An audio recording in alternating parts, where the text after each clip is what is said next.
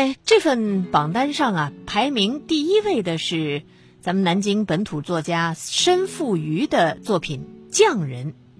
这本书啊，其实也是刚刚出版不久。这是民主与建设出版社出版的我们南京本土作家申富瑜的作品《匠人》，指的是瓦匠、篾匠、豆腐匠、扎灯匠、木匠、剃头匠等等等等这样的一些匠人。申复瑜笔下的匠人呢，令人叹息的不仅仅是那些渐渐失传的手艺，而且是他们的命运传奇。作者的故乡，一个几万人的大村子，流淌着六百年往事的时光之河，在时代变迁之中，物不是，人已非。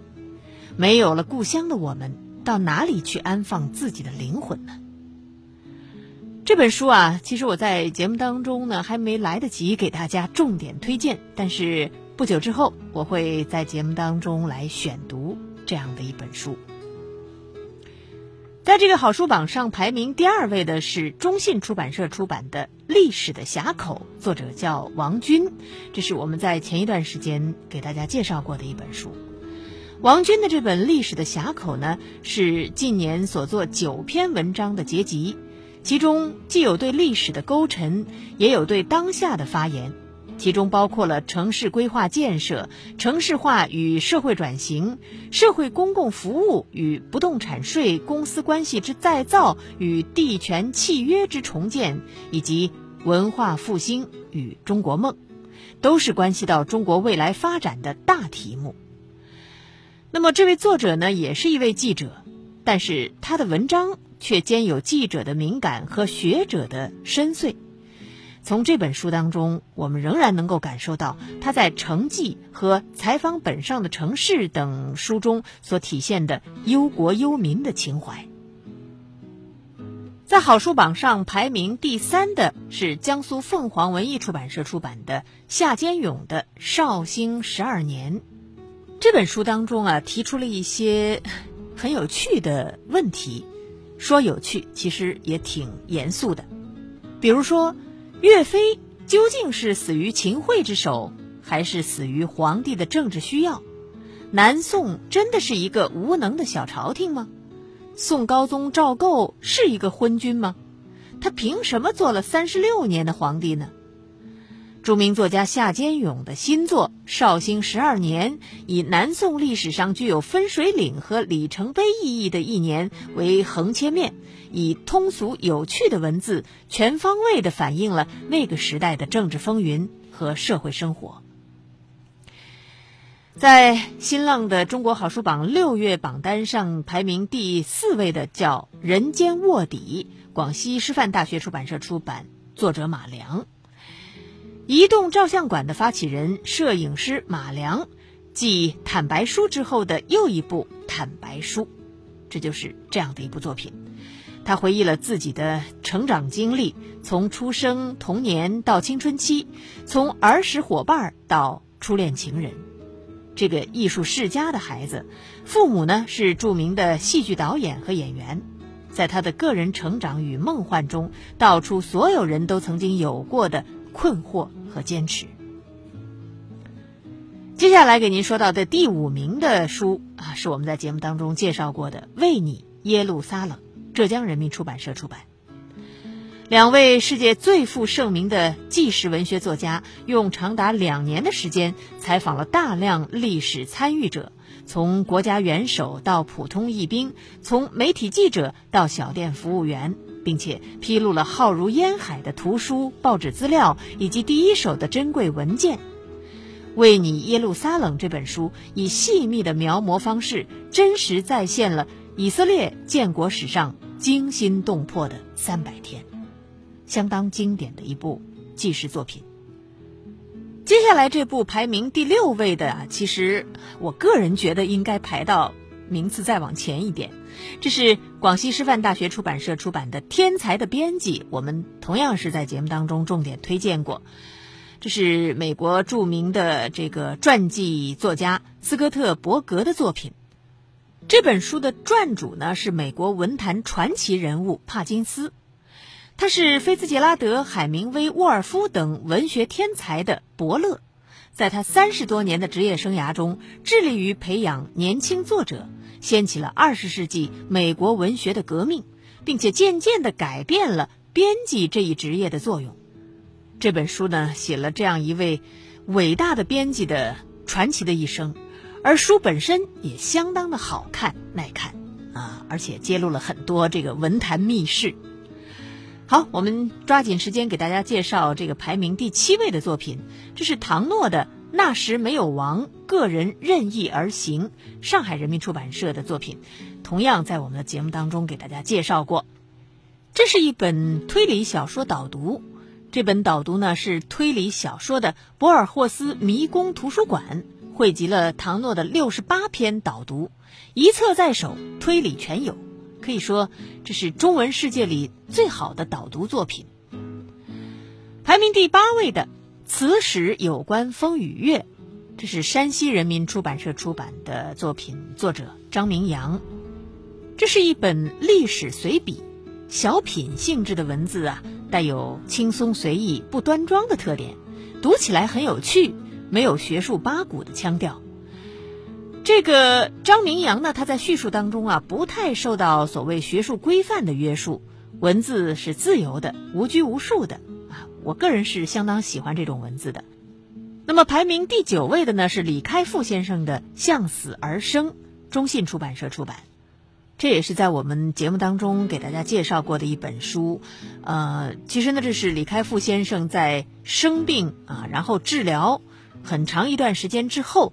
呃，重新回过头来写的一本书，是一本自我的检讨书。排名第十位的是美国作者马克哈奇的《创客运动：互联网与工业4.0时代的创新法则》，很长的一个名字。当下正在被热炒的创客重创概念，很多地方的做法，与其说是创新之举，不如说是炒作凑热闹。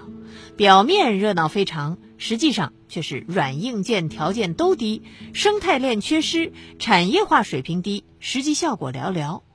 对于这个话题，这本书有着较好的阐释。这就是新浪网的读书频道评出的六月份的中国好书榜的前十名。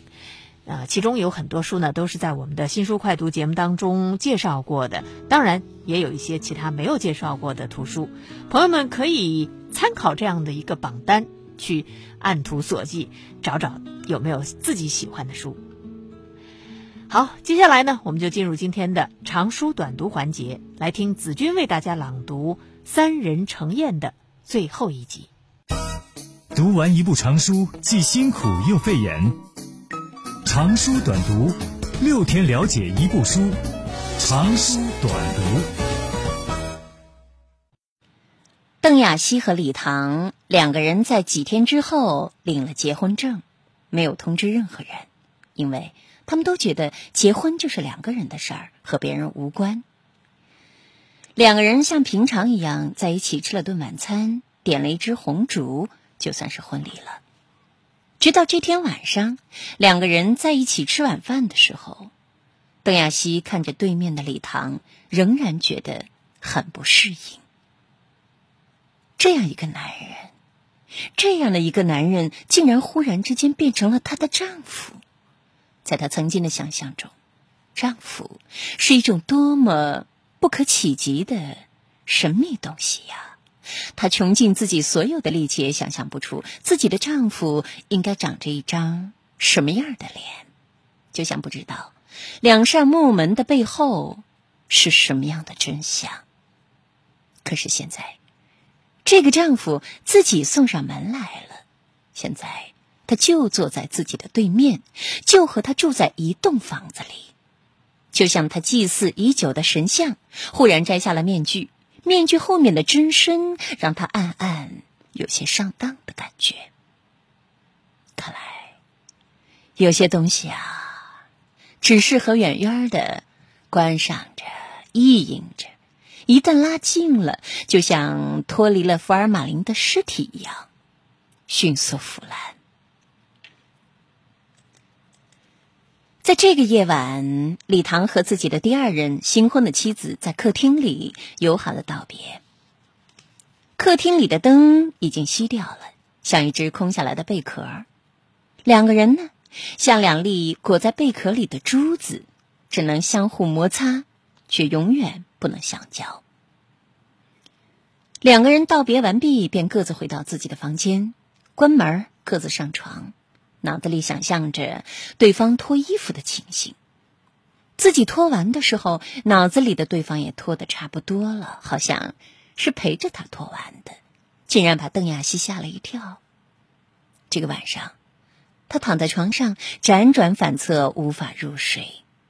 他还是不能接受自己怎么就突然有了一个丈夫。就像从大街上随便的捡了个硬币一样容易。如今这丈夫就睡在她的隔壁，一想起这睡在隔壁的男人，她就觉得自己身上像长出了一块赘肉一样的，不知道该把这块肉往哪儿搁才合适，才舒服。她突然一阵悲从中来，在黑暗中翻身坐起。午夜的月光透过窗帘儿，密密的流离于屋子，屋子就像沉在了水底一样。墙上那些大大小小的人像，在月光里静静的站着，就像是一个个沉在水底的魂魄，无声的看着他。邓亚西无声无息的游进画室，看着那画中的男人，他想起了十几年前他们在一起的那些时光。啊，那时候太年轻了，只觉得爱一个男人的时候就要涌泉相报，就要倾尽所有，一定要把自己当成一支蜡烛，烧光烧尽，烧的一点不剩，才肯罢休。现在太老了，老的像个吝啬的老财主一样，什么都不舍得往出拿，身体不舍得，爱更不舍得。随便往出拿点东西吧，都觉得伤筋动骨的，连做爱都做不动了，更何况是爱。邓亚西和那画中的男人默默对视着，一别十二年，两个人之间早已是山遥水远，就是相见恐怕也不相识了。可是如今想来，这么多年里，如果说真正和哪个男人在一起过的话，也就这个男人了，心在一处，身体也在一处。在此后的所有的岁月里，无论身边有多少男人，他都已经是身首异处了。是他害了他，可是那又怎样呢？他静静的对自己说，他又看着那画像里的女人，不知道他现在过得怎么样了，是不是？就嫁给他了呢？他们是不是已经有了孩子呢？邓亚西曾经站在他的画像前，成千上万次的想把他一块一块的撕碎，就像把这个女人一块一块的撕碎。撕碎还不解恨，他恨不得再把这些撕碎的画咬碎了吃掉。他从来没有这样的恨过一个人。是恨到骨头里都不够的感觉，是撕碎了、咬碎了都不够的感觉。于是他就不停的把它画出来，在画他的时候，他成了他的上帝。现在，这个假想中的敌人也陪了他十二年了，在这个晚上，像伴娘一样的陪着他走进了新婚之夜。他开始流泪。然后，他回到卧室里，用被子把自己包了起来，包成一团，不想让隔壁的男人听见。婚后的日子和婚前的日子其实并没有任何本质性的区别，两个人依然照着原先的轨迹运转，转过一个白天，再转过一个夜晚，该怎么做还怎么过，但是。邓亚西还是感觉到了，李唐多多少少还是有一些变化的。原先呢，他进门出门的时候都是把自己当一个寄人篱下的租客，举手投足之间，除了生分和客气，还有着一种根深蒂固的卑微，因为毕竟心里没有多余的底气。可是自从领结婚证之后，有一些很尖很细的东西，就像竹笋一样的从他的身上悄悄的破土而出了。虽然还没有长大，虽然还有衣服遮着，但是邓亚西轻而易举的就把他们的气味闻出来了。现在他拿钥匙开门的时候是理直气壮的，现在他用水用电的时候不需要再考虑和他平摊的问题了，他想怎么用就怎么用，每天洗两次澡也是应该的。就是吃饭的时候，他也不需要和他再客气了，更不用假惺惺的投桃报李的送他一条鱼或者是一块肉。现在，他和他是一家人了，就是吃他的、喝他的也是理所应当的。吃饭的时候，有时候邓亚西会专注的盯着看李堂的吃相，他一边看。一边在心里疑惑：结婚前，他也是这种吃相吗？李唐感觉到了，抬起脸看他，眼神无辜的，可以在里面唱圣歌。邓亚西又慌忙的低头，搞得自己像个贼一样。他不能不暗暗的替李唐算账。一个刚刚离过婚、净身出户的男人，本来连个栖身之处都没有了，却忽然像变戏法儿一样的转身再结个婚，忽然之间便有了房子住，有了个收入还算不错的女人。这个，是不是才是他结婚的真实的意图呢？邓亚西想着，他忽然就有些害怕了。但是无论如何，领了个结婚证，就把两个人咔嚓一声锁到了一间房子里。就是出去一趟，也是戴着脚镣手铐的，已经不是自由人了。但是只要想起现在是为十年、二十年之后的孤独做的投资，便觉得也值了。更何况，也不是随便哪个男人都愿意过无性婚姻的。这种婚姻让邓亚西想起了有钱人为了把自己残疾的女儿嫁出去，可以忍受对方是个穷人，而他自己现在分明就是一个残疾人，嫁给了另一个残疾人嘛，他们也算是平等。转眼之间，二人结婚已经有数月了，每天的日子像上了弦一样过得又快又单调，简直是飞着过去的。这天晚上，李唐说他要在外面和朋友们一起吃饭，吃完了再回家。一直到晚上十二点了，邓亚西才听到钥匙开门的声音。他初次领略到了妻子在家里等丈夫回家的感觉，心里无端的泛起一点点暖意，知道他接下来要进他自己的屋里了。邓亚西便想着。要不要出去表示一下自己的迎接呢？他很少进李唐的房间，李唐呢也很少进他的房间。他们在本质上更像是两个寄宿在同一座旅馆里的房客。但是，在邓亚西还没有来得及出门的时候，有人来敲他的门了。肯定是李唐，除了他，不会有人还在这屋子里。邓亚西整理了一下睡衣，像接待客人一样的开了门。站在门外的果然是李唐。他正笑嘻嘻的站在那儿看着他，一望而知是刚刚喝多了酒，脸上的目光和表情都被酒精泡软了，立都立不起来，就连他招牌式的初中生的目光也软下去了，忽然被一种成人才会有的。满是情欲的目光代替了。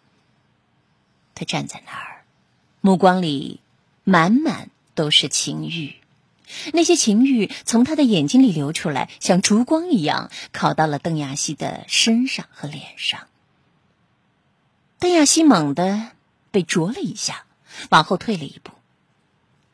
李唐站在门口，忽然之间有些奇怪的邪恶，就像一个小男孩一夜之间忽然长大成人了，一个烂熟的大人。不等邓亚西开口，李唐便从开着的门里把自己塞了进来。他整个成了个软体动物，连脚步都不稳当，像面做的一样。邓亚西隐隐感到了危险，又往后退了三步。他惊讶于自己的警惕，简直像一只猎犬一样，似乎随时准备着要露出两排牙齿来自卫。李唐呢，仍然笑嘻嘻的看着他，但明显的目光涣散，根本捉不住邓亚西的确切位置。他居然还和他寒暄了一句：“亚西啊，你怎么还不睡觉？是不是在等我回家？”才睡啊！酒气像是暖热的汽车尾气一样往邓亚西的脸上喷，他不由得心生厌恶。喝点酒就这么穷行尽相了，也就这点出息了。他想着，但是真正让邓亚西意外的还在后面。忽然之间。李强踉跄着上前一步，忽然就把他抱在了怀里。他可从来没有抱过他。邓亚西大惊，但是转念一想，他可能是喝多了吧？他可能需要一个拥抱。连婚都结了，还吝啬一个拥抱吗？他便勉强的伸出双手接住了他的拥抱，这大大的鼓励了李唐。他突然便兴奋起来了，用了更大的力气抱住了他，简直要把他焊死在自己的怀里一样。然后呢，他的嘴也出发了，像只蜗牛一样，带着潮湿的体液四处寻找着他的嘴唇和耳朵。邓亚西拼命的躲闪着，但是李唐好像突然之间便长出了几只嘴，四面八方的吻着他。他越挣脱，他抱得越紧。手也不是两只了，足有七八只，像只大蜘蛛似的缠在他的身上。邓亚西开始感到头很恶心了，他开始想呕吐，他感到自己全身已经开始在收缩，在发抖了。